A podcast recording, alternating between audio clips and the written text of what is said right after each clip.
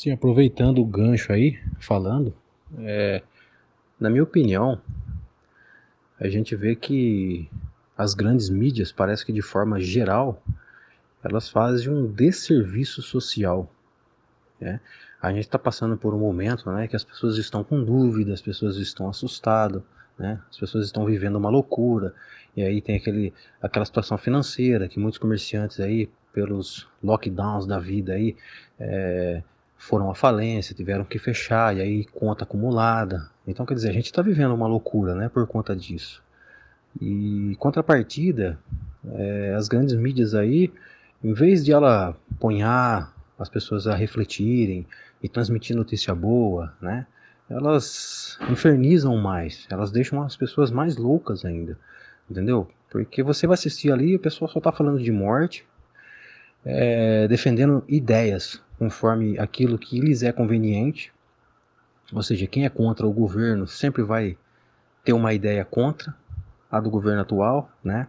É uma hora das pessoas tentarem se unir, tentarem chegar a um acordo, mas não. Esse pessoal, tudo que eles estão fazendo é um desserviço social.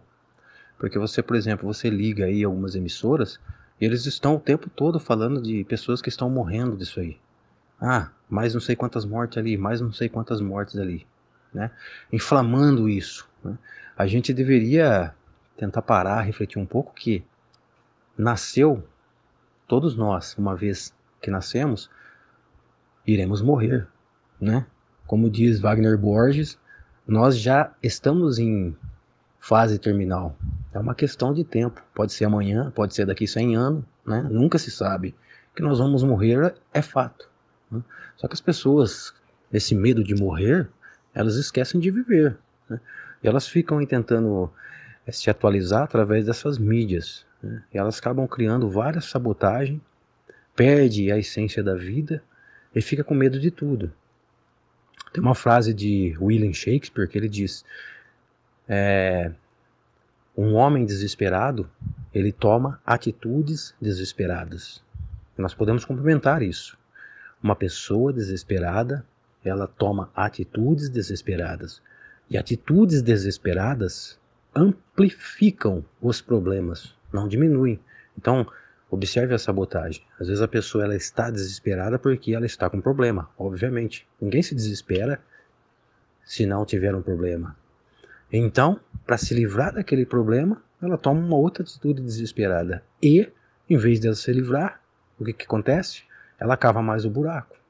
Então, se as pessoas estão vivendo num pânico, a mídia, tudo que ela está fazendo é fazendo as pessoas a tentar se livrar desse pânico com soluções desesperadoras. E aí? Será que se livra? Acontece a sabotagem. E aí fica esse mundo de desinformação.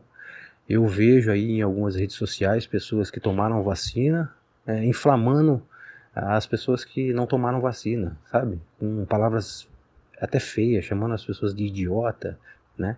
E contrapartida também tem o outro lado, né? Das pessoas céticas em relação à vacina que acha que quem está tomando vacina são os cobaias.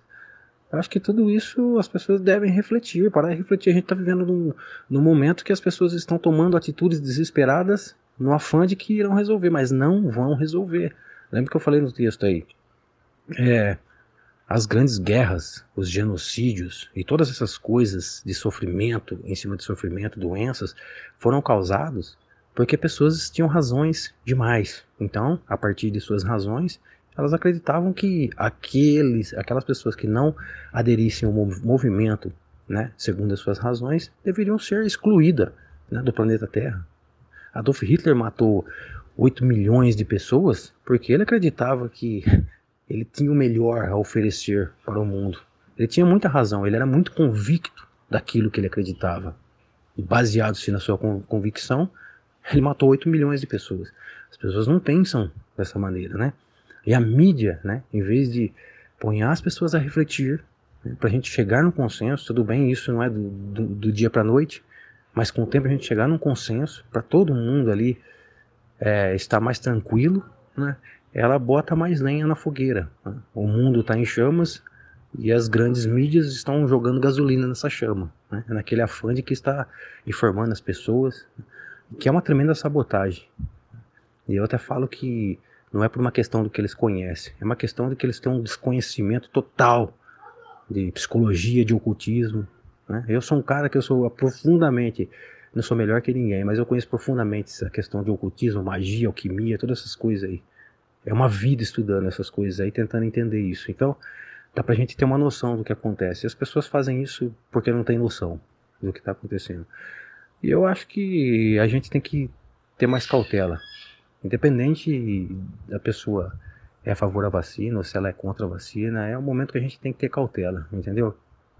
Porque eu acho que quando haver uma compreensão, é, fatalmente até mesmo aquelas pessoas que não concordam com essa ideia de vacina, elas irão tomar tranquilamente, porque é uma questão de que não, existe um consenso, é unânime, todo mundo está falando a mesma língua, então por que eu não? A pessoa se sente até desconfortável, um forasteiro, né?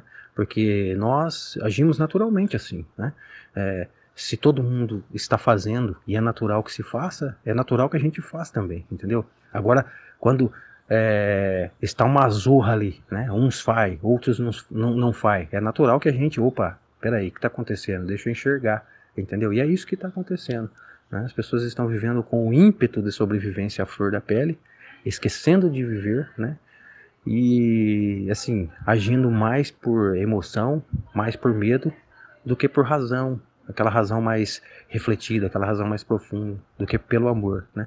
Eu gosto de finalizar sempre dizendo que que nós sejamos sempre guiados pelo amor, pela compaixão, pela compreensão e nunca pelo medo, porque o medo, tudo que ele faz com a gente é matar a gente mais rápido. Fica a reflexão.